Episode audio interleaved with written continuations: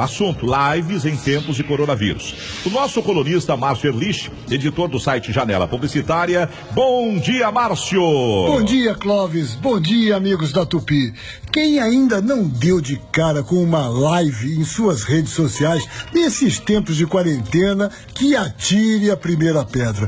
As pessoas presas em casa querem se comunicar, ligam a câmera e lá vem live. Por que, que eu estou falando disso aqui num quadro sobre publicidade? Por causa da confusão que está dando a live de sete horas de duração do Gustavo Lima, a tal Boteco em Casa, em que o cantor, lá no meio das conversas, saía espontaneamente tomando cerveja e outras bebidas no gargalo. Acontece que a live do Gustavo foi patrocinada pela Ambev, a fabricante de cervejas que tem as marcas Brahma, Antártica e a Boêmia, a marca que até apareceu no vídeo.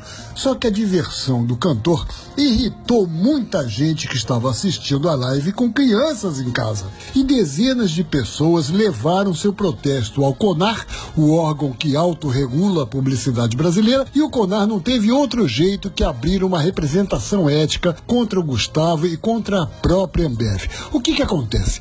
Propaganda de bebida, naturalmente, é muito controlada. Em televisão, ela não pode ser exibida em qualquer horário quando potencialmente possa ter criança assistindo. Também não se pode estimular o consumo, não pode botar mulher sensual convidando ninguém a beber. Enfim, é uma coisa toda cheia de cuidados. Só que ao vivo, meus amigos, quem vai segurar o que acontece?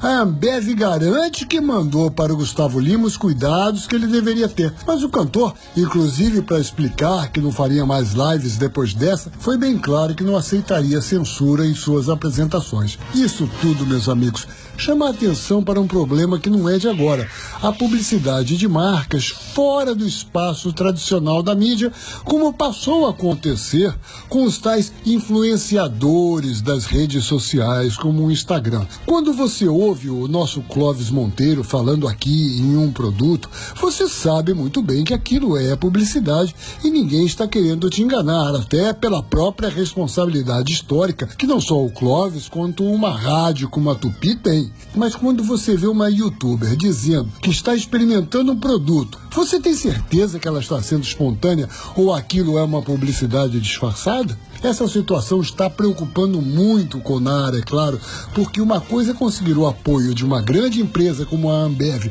para ela ser cuidadosa com a publicidade que bota na rua, outra coisa é garantir que a influencer, a despeito de todo o mérito que ela possa ter tido em conseguir milhares de seguidores, também aceite pensar duas vezes na responsabilidade do que vai dizer para o público. Enfim, esse episódio do Gustavo Lima fez tudo quanto é anunciante botar o pé atrás com as tais lives.